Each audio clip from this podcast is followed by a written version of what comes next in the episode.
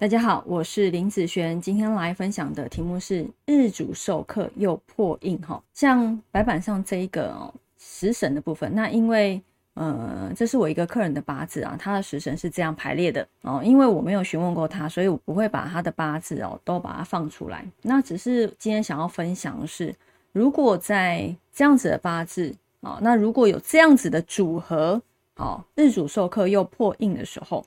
它所反映的现象哦，一般是属于什么样的状况？我们来看看这一个八字哦。这个八字来讲哦，它的天干来说哈，它是有一个日主受克的部分，就是属于这个官煞哦来克日主。但是呢，它的地支，它的地支一整个流通之下，它会变成哦食伤生财哦破印的这一个部分，所以它这个印啊，其实是很差的哦。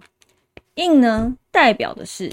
母亲天干呢，日主受克，代表的是官煞克日主，对不对？好，这个天干官煞克日主，它需要用印来去帮忙，是不是？但是地支又破印，这代表什么？这代表是天干很需要，日主很需要印的帮忙，很需要印的帮助，他就是要需要他了。但是呢，又会跟他不好，他需要，但是又会跟他不好啊。那你会觉得说啊，怎么这么奇怪？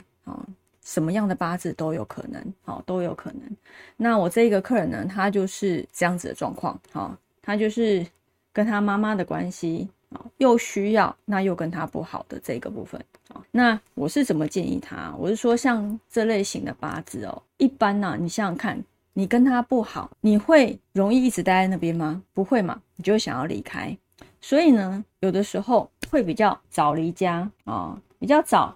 就想要搬出去，因为跟家人处不好那离家不代表不是件好事啊。如果你的这个离家是属于那种啊，因为工作的关系啊，或者是有些人因为结婚的关系而搬离家，有的时候真的会因为这样哦，离开家之后，他就比较不会跟妈妈有这么直接的冲突，反而会在硬方面跟妈妈来说就会变好了啊。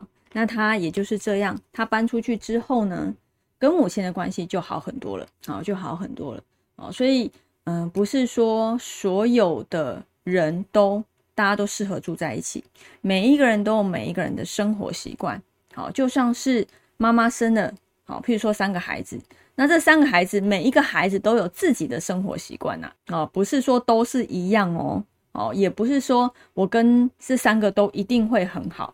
因为每个人八字身上的五行不同，有些人可能啊，可能对老大比较好，对老二就比较差啊。其实不是比较差，而是那种喜欢的程度。有人就觉得跟跟 A 就特别合得来啊，跟 B 就特别没有那么合得来啊。但是因为也都是自己的孩子，所以呢，呃，也不会说是对他们不好了，那只是说会跟谁就感觉上。相处下来会比较好。那这个八字需要硬，那但硬又不好，它容易就反生在这个部分啊。所以也是跟我的学生讲说，八字啊，你看到什么就讲什么。好，我也是看到这样子，天干有这样子的状况，地支有这样子的状况，那就直接啊去判断可能会发生这样子的事情啊。那对方也说是没没错，就是这个样子的一个部分啊。所以一般来讲。